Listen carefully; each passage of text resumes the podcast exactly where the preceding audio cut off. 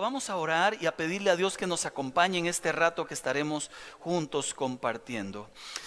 Padre, te damos infinitas gracias por el don de la vida, por la oportunidad de estar juntos y sobre todo porque tenemos una casa tan maravillosa, tenemos raíz en esta iglesia, porque tú eres nuestro Señor y en medio de cualquier circunstancia, Señor, estás presente, conoce nuestras vidas y nos diriges y acompañas. Por favor, sosténnos, guárdanos, líbranos del mal y que algún consejo de la palabra quede en nuestro corazón para siempre ponemos nuestra mente atenta a tu voz, nuestro espíritu tranquilo para escucharte y hacemos el propósito, Señor, el propósito eterno de tener un corazón enseñable al cual tú le puedas hablar.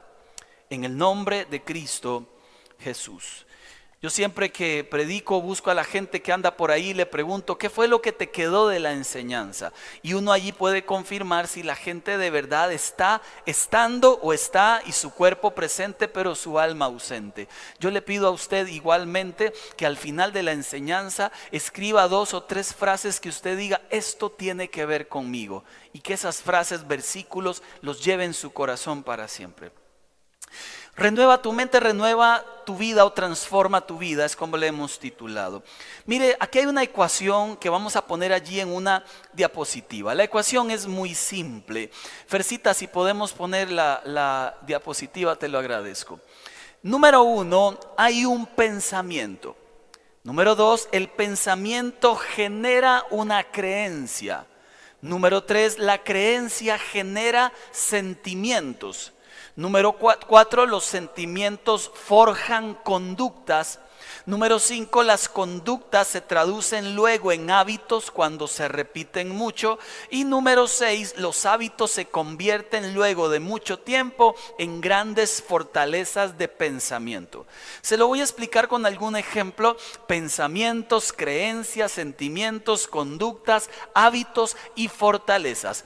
Mire la imagen de una fortaleza, porque una vez que uno ya está afianzado en un pensamiento, así se vuelve nuestra mente como esa imagen que usted ve allí. Una fortaleza impenetrable. No se puede brincar porque es muy alta. No se puede golpear porque no se destruye. Así son muchos de nuestros pensamientos, para bien y para mal si nos devolvemos al anterior y todo comienza justamente en lo que pienso, lo que pienso genera algo que creo, lo que creo algo que siento, lo que siento me hace tener una conducta, conducta que repito es un hábito, hábito consistente se convierte en una fortaleza. Ahora sí, voy a explicarle con tres ejemplos y luego entramos a la Biblia. Podemos quitar la fresita, gracias. Le doy un ejemplo desde lo más sencillo y hasta tonto hasta lo más complicado me dejo la barba. Ese es un pensamiento. Este pensamiento me forja una creencia, porque con barba me veo mejor. ¿Ok? Esta creencia me forja un sentimiento. Si me veo mejor, me voy a sentir mejor y me siento mejor. Este sentimiento produce una acción. Como me veo mejor así guapetón, ahora coqueteo lo que antes no hacía esta conducta me produce un hábito. Ahora coqueteo con una, con otra y en el Facebook me pongo fotos porque me creo la gran cosototota. Y este hábito me llega a dar una fortaleza de pensamiento. En mi barba está mi atractivo, como en Sansón su cabello. Algo así por el estilo. Ahora, vayamos también un poco a la persona que dice, hombre, te quiero una amante. ¿Qué se sentirá? ¿Qué será aquello? Ahí está el pensamiento. Entonces se forja la creencia. Bueno, necesito ser feliz. Ahí está la creencia. Se forja entonces un sentimiento. Es que me siento solo en mi matrimonio. Este sentimiento produce una acción. Voy en busca de alguien que de verdad me ame. Esta acción repetida se vuelve en un hábito. Ahora ya no es una, sino son dos y le escribo a tres y a cuatro. Y este hábito luego se vuelve en una fortaleza y esa persona queda atrapada en un pecado porque su mente le ha dicho, por ahí es donde usted va a conseguir placer y felicidad. Le digo la última, esta sí es bonita. Deseo orar. Ahí está el pensamiento. Y esto me produce una creencia. La creencia es que Dios me escucha, lo dice su palabra. Esta creencia me da un sentimiento. El sentimiento es gracias porque no estoy solo ni abandonado. Este sentimiento me produce una conducta, la conducta de la oración. Cuando lo repito mucho se vuelve en un hábito y luego al orar consistentemente todos los días, aquel pensamiento terminó convertido en una fortaleza. Te conviertes en un hombre de oración, en una mujer de oración. Ahora, mire qué interesante porque el Proverbio 23 y verso 7 lo dice así. ¿Cuál es su pensamiento? Así es su corazón cuál es su pensamiento en su corazón, así mismo es la persona. Te conviertes en lo que piensas y al final aquello que piensas termina siendo tu amo o termina siendo tu aliado. La pregunta es, ¿Qué mantienes en tu mente con constancia? ¿Qué es lo que tu mente piensa constantemente acerca de sexo, acerca de dinero, acerca del fracasado que soy, acerca del negativismo? Porque aquí encuentro yo un montón de tipos de pensamientos.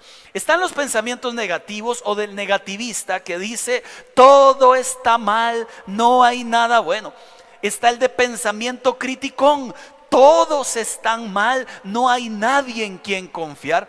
Está el de pensamiento depresivo, nadie me valora, nadie me ama, lo mejor es llorar. Está el de pensamiento obsesivo, todo debe hacerse ya y no le importa atropellar a quien sea, pero corran conmigo está el de pensamientos de vagancia, luego lo vemos, luego lo hacemos. Está el de pensamientos de autosabotaje.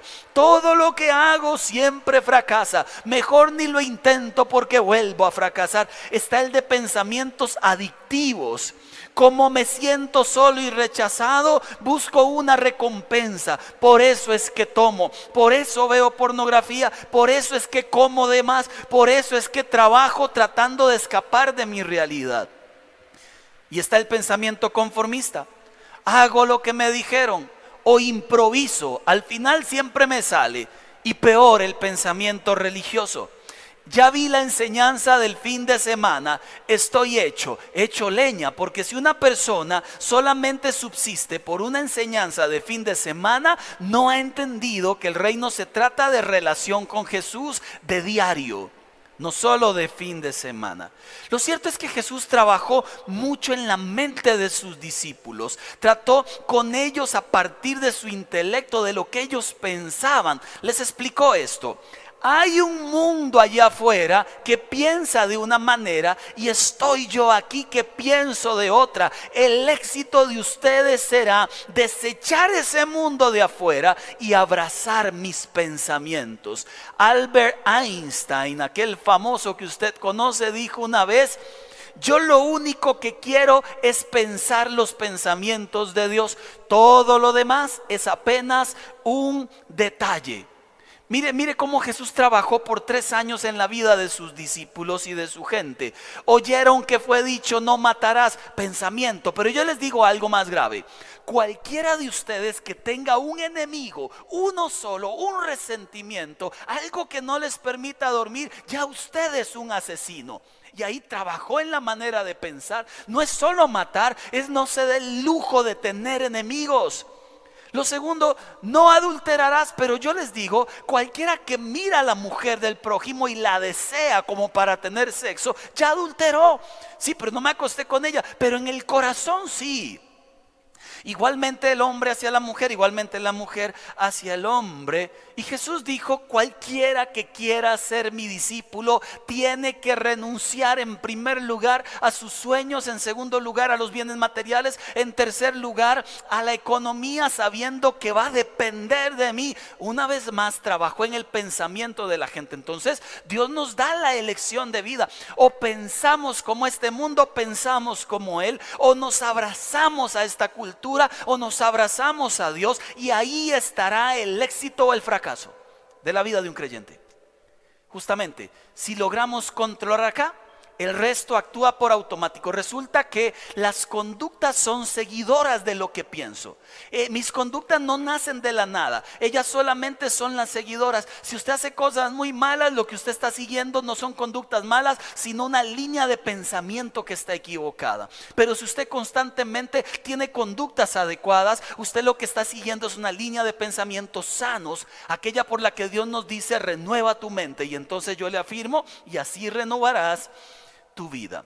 Vayamos a Romanos capítulo 12 del versículo 1 en adelante. En realidad vamos a leer Romanos 12, 1 y 2, nada más.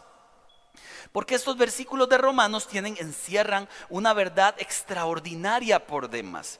Mire qué interesante. Pablo, el gran apóstol Pablo, nos explica que Dios tuvo misericordia de nosotros, que no éramos judíos, y que hace una comparación con un arbolito, dice, arrancó a los judíos las ramas que eran propias de ese árbol y nos metió a nosotros. Entonces el Señor dice, si arrancó las ramas de ese árbol, que eran las propias, ¿cuánto más cree usted y yo que nos vamos a ser igualmente arrancados si hacemos lo mismo que hicieron ellos? Ellos fueron desobedientes, ellos rechazaron a Jesús, ellos rechazaron la voluntad de Dios. Lo que dice el apóstol Pablo es algo muy simple. Para que usted nunca sea arrancado de ese árbol, tienes que hacer por lo menos dos cosas. La primera está en el verso 1 y la segunda está en el verso 2.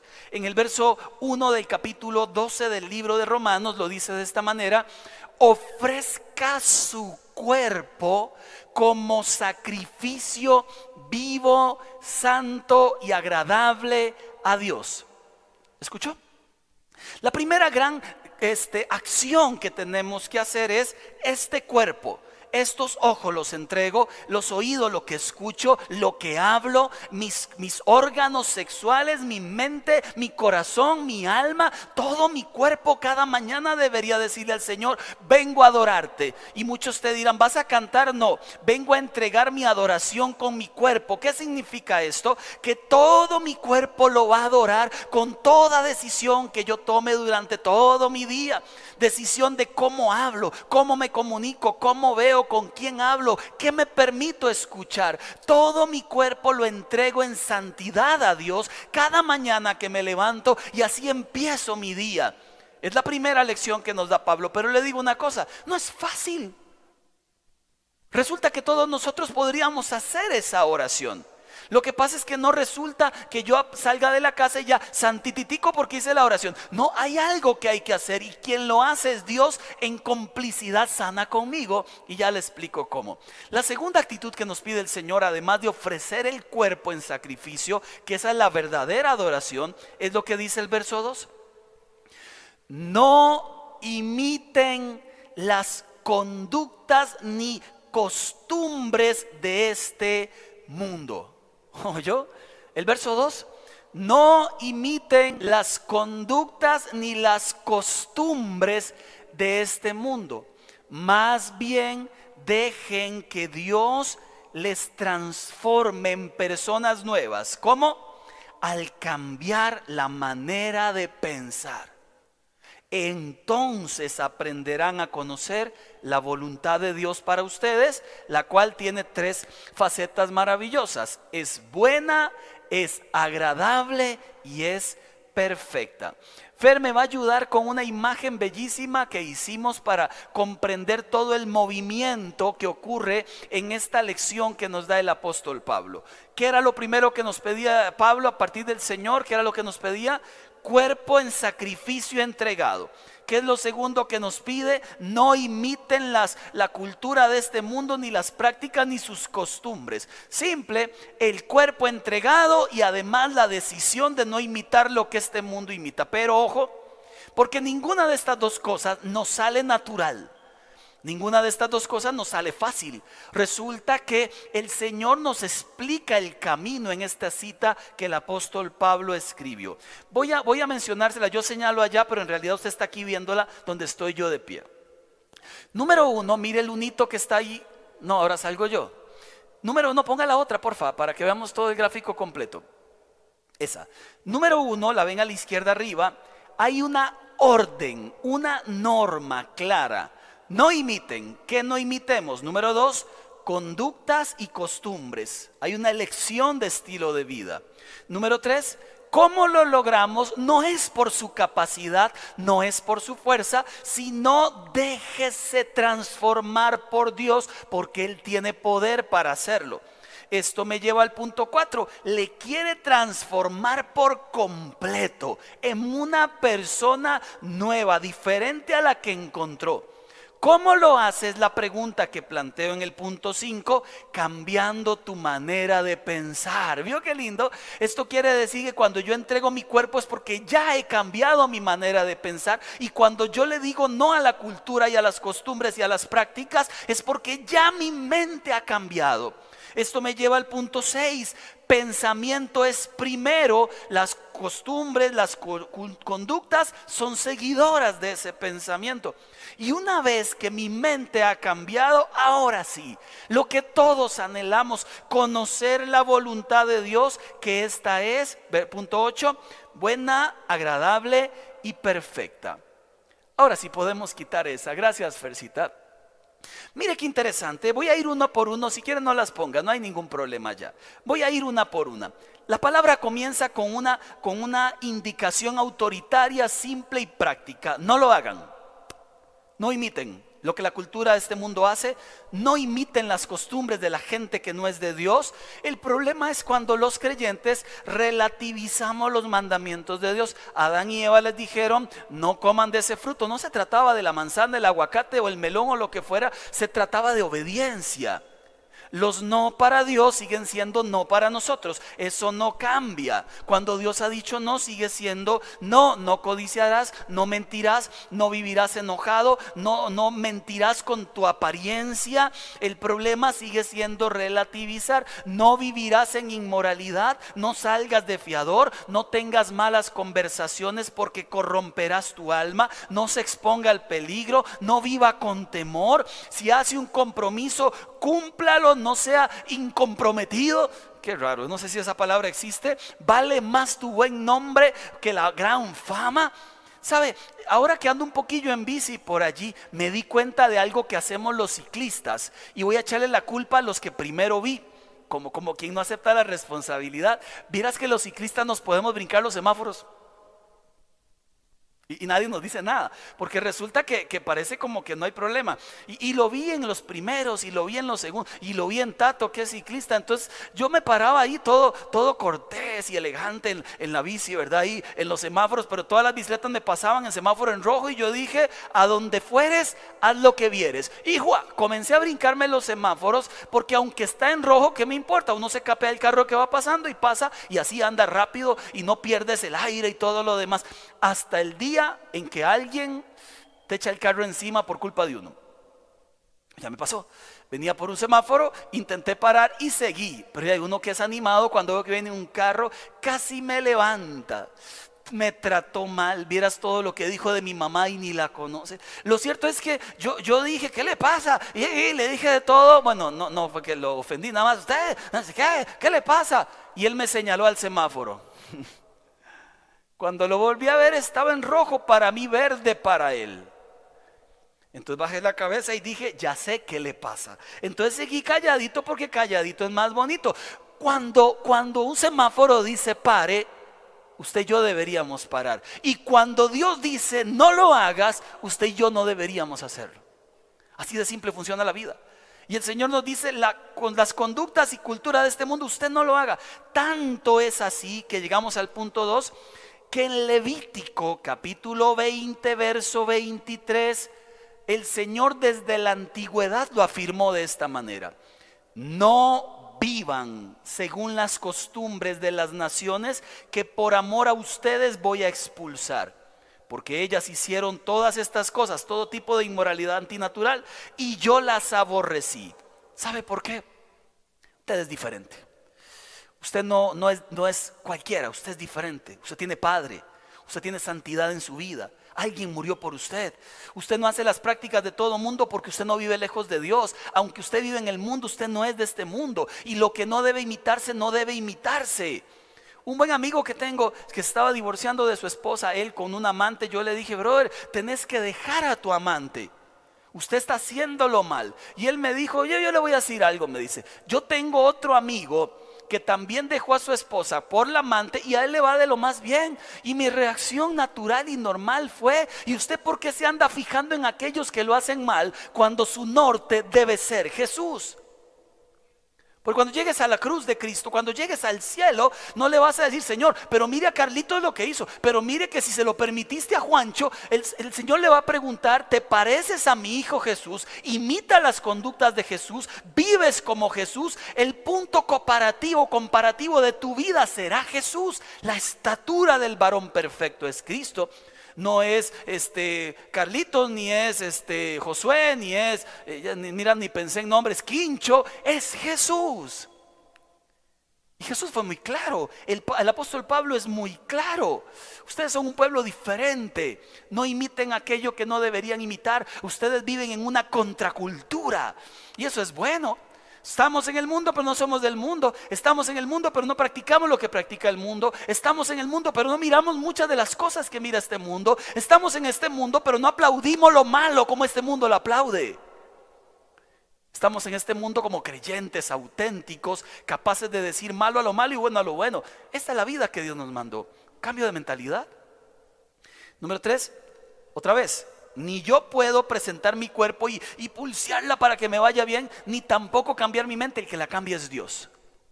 Déjese transformar por el poder de Dios. se dice Efesios, en el gran poder del Señor. Déjese transformar por el poder de Dios. Lo cierto es que aquí es la clave que le quiero mostrar. Dios no pide un pedazo de tu vida, te pide completo. Y allí es donde fallamos nosotros, que le damos un pedazo de nuestra vida, que le damos un cachito de nuestro corazón, un cachito de compromiso, un cachito de oración, un cachito de entrega, pero no todo por completo. Terminamos alrededor de la cruz dando vueltas, pero nunca la abrazamos. Y si a algo hay que tenerle cuidado y de lo que tenemos que desconfiar es del corazón, porque Jeremías dice que es engañoso, que es torcido, que es perverso, que no tiene remedio. Y es aquí donde entra aquel concepto de lo que necesitamos no es un barniz, Mire, a los carros cuando se rompen y se destruyen todos, la gente suele hacer dos cosas. Algunos carros desechos llenos de, le llaman cáncer con sal, se han podrido en la carrocería, los llenan de merula y luego los pintan y usted por fuera los ve lindísimos, pero los ve por dentro, mete el dedo y se rompe la lata. Dios no quiere ponerte merula. Dios no quiere pasarte un caldito de pollo, dicen los que pintan por encimita.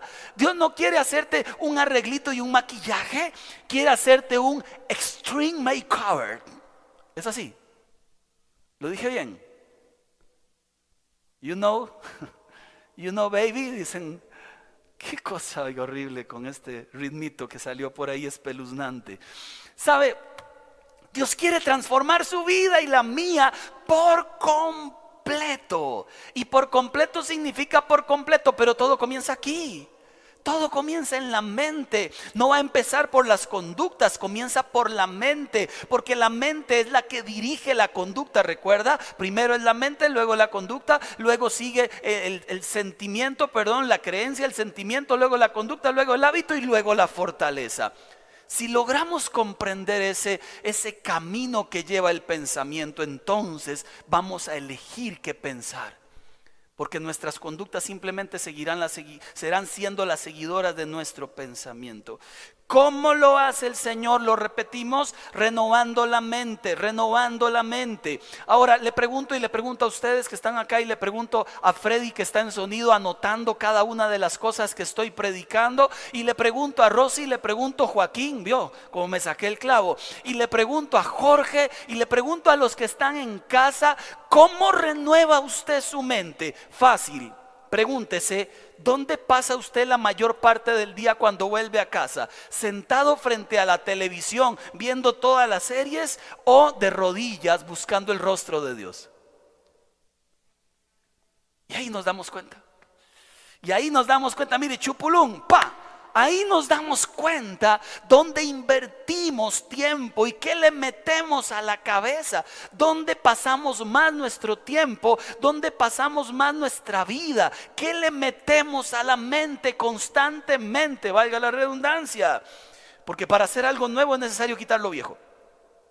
Y Dios quiere cambiarte lo viejo por lo nuevo. Todos los pensamientos pasados, la forma de ser, no van a salir si yo sigo en las mismas conductas ahora. No van a salir si yo no renuevo lo que es viejo.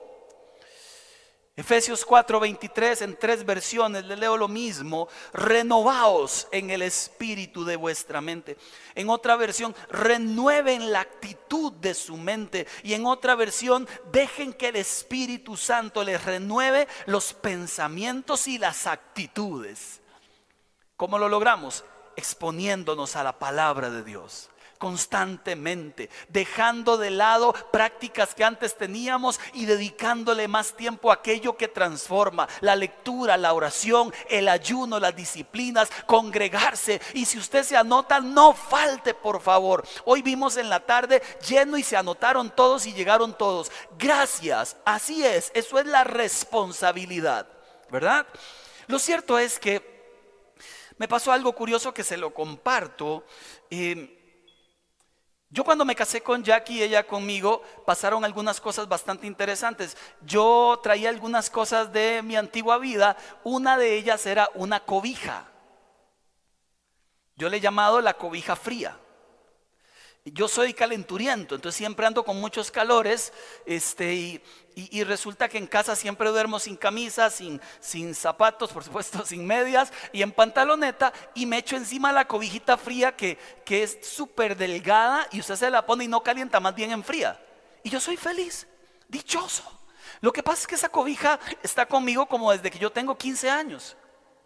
Siempre me ha calentado, o más bien me ha enfriado la vida, lo cual me encanta. Ya casado con Jackie, después de casi 20 años de estar casados, este año que pasó, ella miraba lo que queda de la cobija, que son unas, unas guindarajos así, ya se ve todo a través porque no, ya no es cobija, es un pedazo de algo. Eh, lo que pasa es que yo igual me la amarro y a veces se me congela un pedazo de la pierna, pero no me importa, es mi cobija.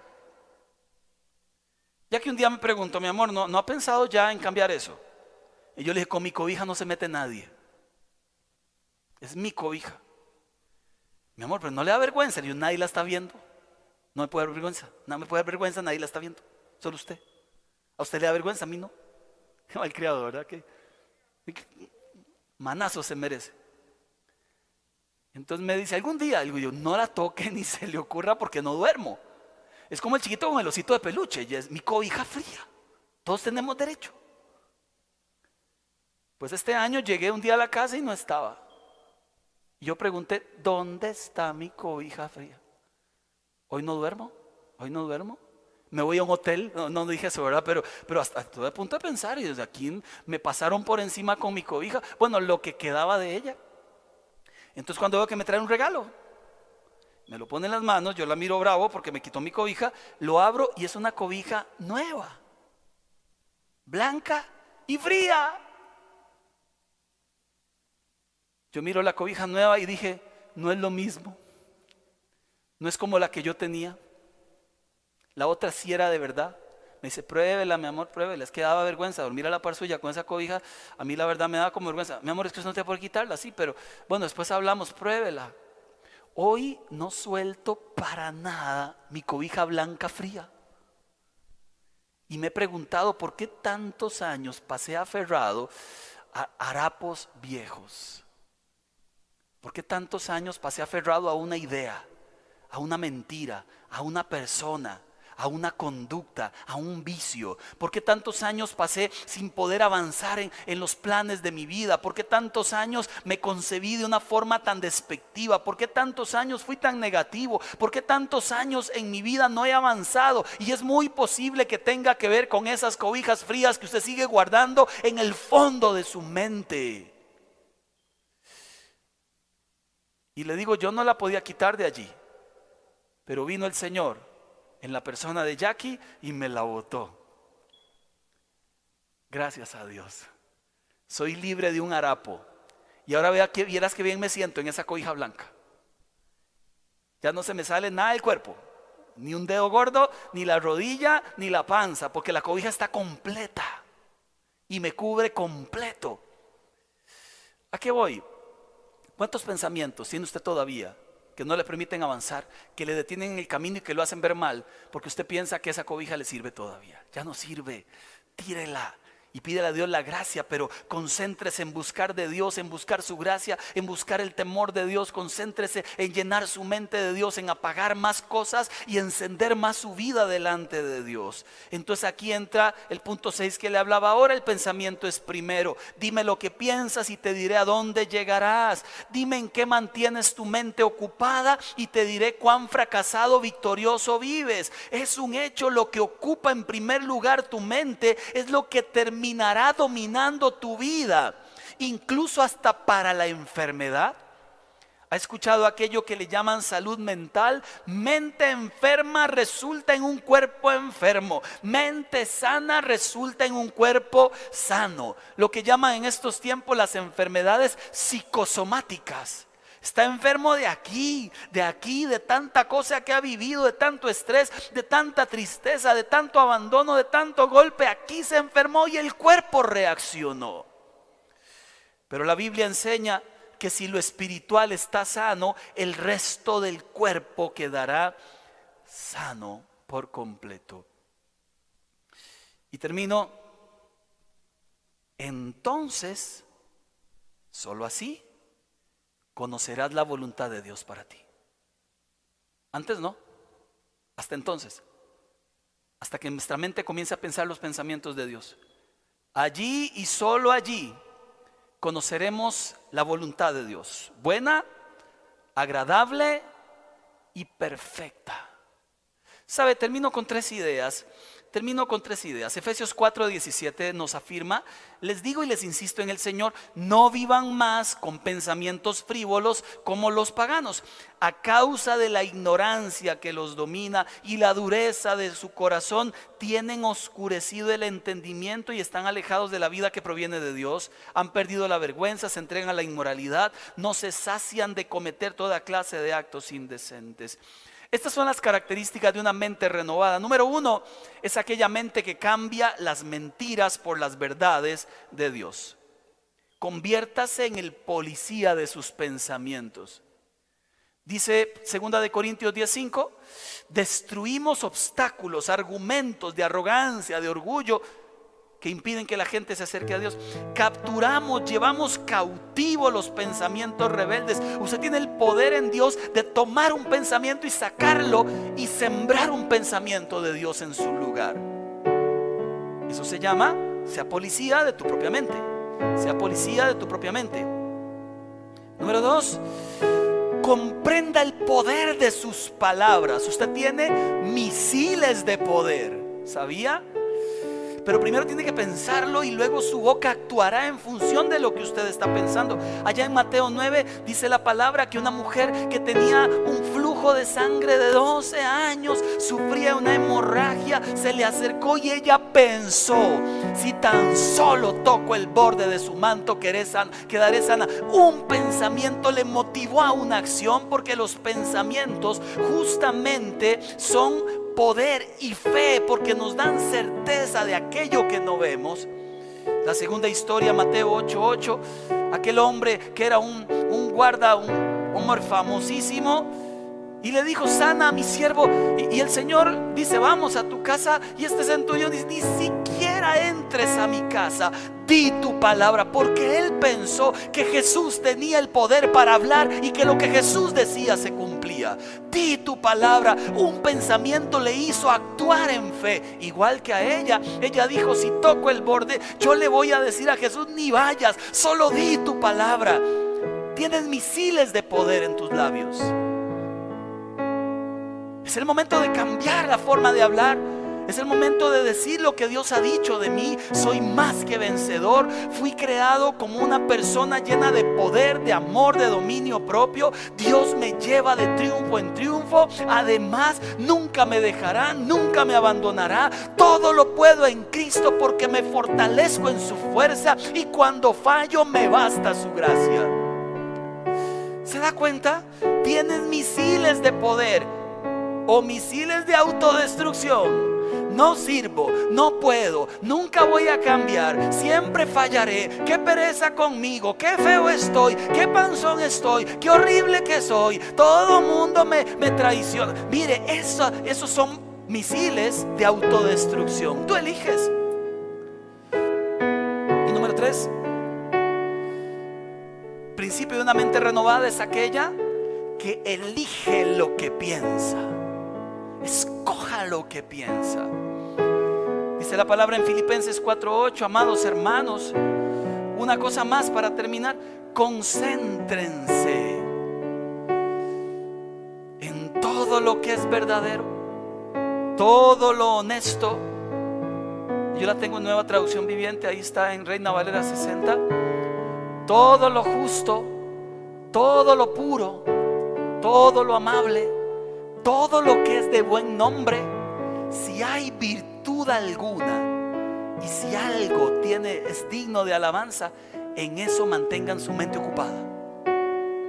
Ya no en estar criticando, ya no en estar de negativo, ya no en estar insultando, ya no en estar deprimido. Mantengan su mente ocupada en lo bueno, entonces sus palabras serán correctas, sus emociones serán correctas, sus acciones le llevarán a la victoria.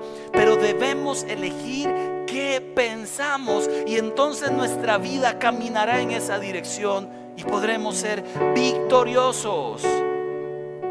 El cambio radical no obstante, las dos opciones siguen estando. O me amoldo a la cultura o me amoldo a la transformación que Dios ofrece. O me quito los harapos y me visto nuevamente. O vivo con la cobijita fría espantosa. Entonces aquellos pecados que, que te habían dominado ahora serán desplazados por conducta que, le dan gloria a Dios. Aquellos tus ojos que seguían codiciando ahora no lo harán más porque tu mente está llena de amor. Aquella boca que maldecía no lo hará más porque ahora tu corazón y tu mente tienen paz. Aquella majadería de estarte comparando con el mundo entero y con los que más tienen, no lo hará más porque ahora tendrás contentamiento de saberte amado por el Padre. ¿Sabe?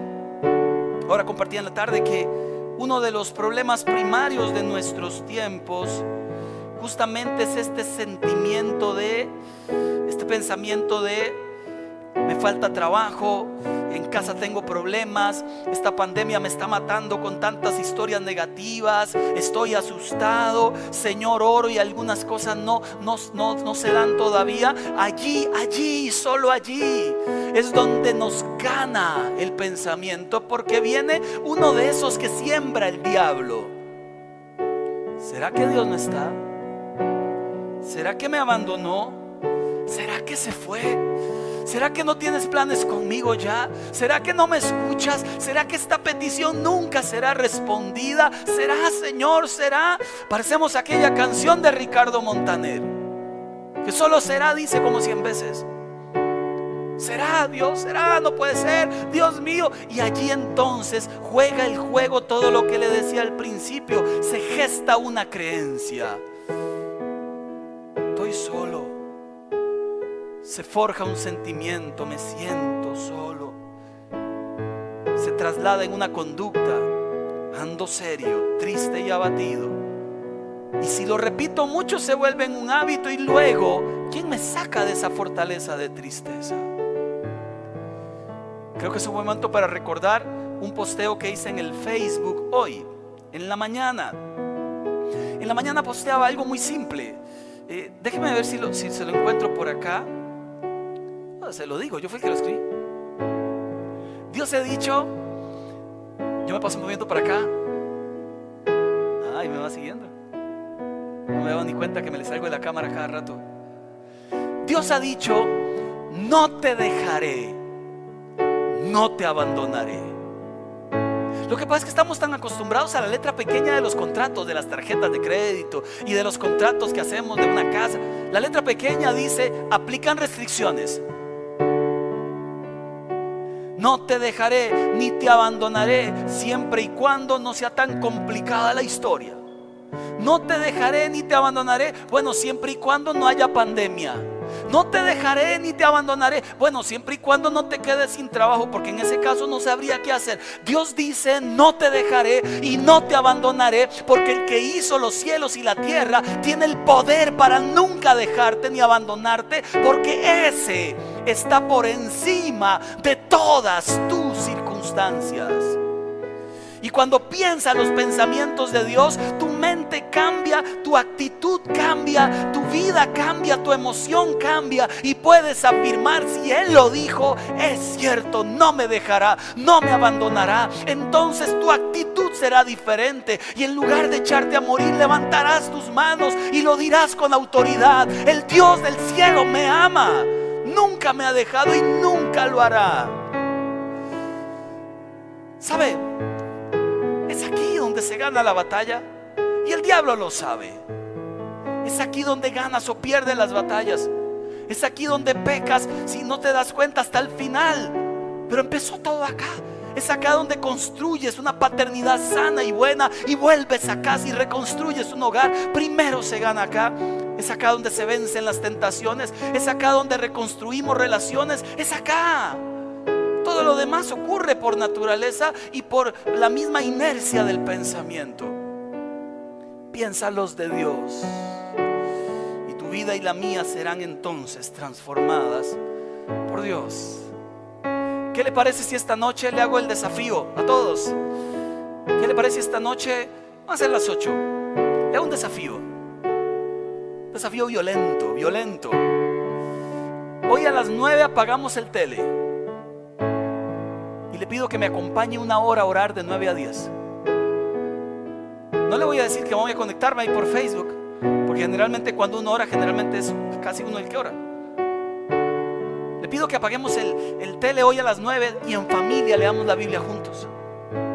Usted sea estas personas que digan, ya está bueno de tanto pensamiento negativo, me levanto en el nombre de Jesús, traigo luz a mi hogar, traigo la palabra a mi hogar, que el Espíritu descienda en mi casa. Le hago el desafío. Todos los que lo acepten, pongan ahí, amén. Yo me apunto a las 9 de la noche. Esté usted sola con su hijo, esté usted esposo con su esposa, esté la abuela, hasta traiga al perro y oren. Es el momento de hacer algo diferente. De sacar la tristeza, de sacar la apatía, de sacar la pereza, de sacar la, la mala actitud del alma y abrazarse a los pensamientos de Dios. Señor, en el nombre de Cristo Jesús de Nazaret, queremos orar, Padre, por todas las personas que nos visitan, que están allá en, Facebook, en YouTube, por todas las personas que están en nuestra página aún, Señor, para que tu gracia les cubra, que tu presencia les alcance. Erradicamos, llevamos cautivo todo pensamiento que no provenga de tu trono y lo sacamos de nuestra mente nuestra mente es la mente de Cristo, mente de victoria, mente de victoria, mente de victoria, Señor. Y no queremos terminar esta noche una vez más frente a un televisor, dormidos viendo películas. Queremos buscar tu rostro y ver así tu gloria sobre nuestras vidas. Señor, en el nombre de Jesús, fortalece nuestro corazón. Danos tu gracia y transforma nuestra mente. Así oramos, Señor. Y si usted nunca le ha entregado su corazón a Cristo, hágalo conmigo. Dígale, Padre, me arrepiento de mis pecados. Te entrego mi corazón. Te pido perdón por todas las cosas que no he hecho correctas. Y te pido que escribas mi nombre en el libro de la vida, que me llenes de tu Santo Espíritu, Señor, y que en adelante mis pensamientos sean los tuyos, Señor. Cansado estoy de pecar cansado de hacer lo malo siempre.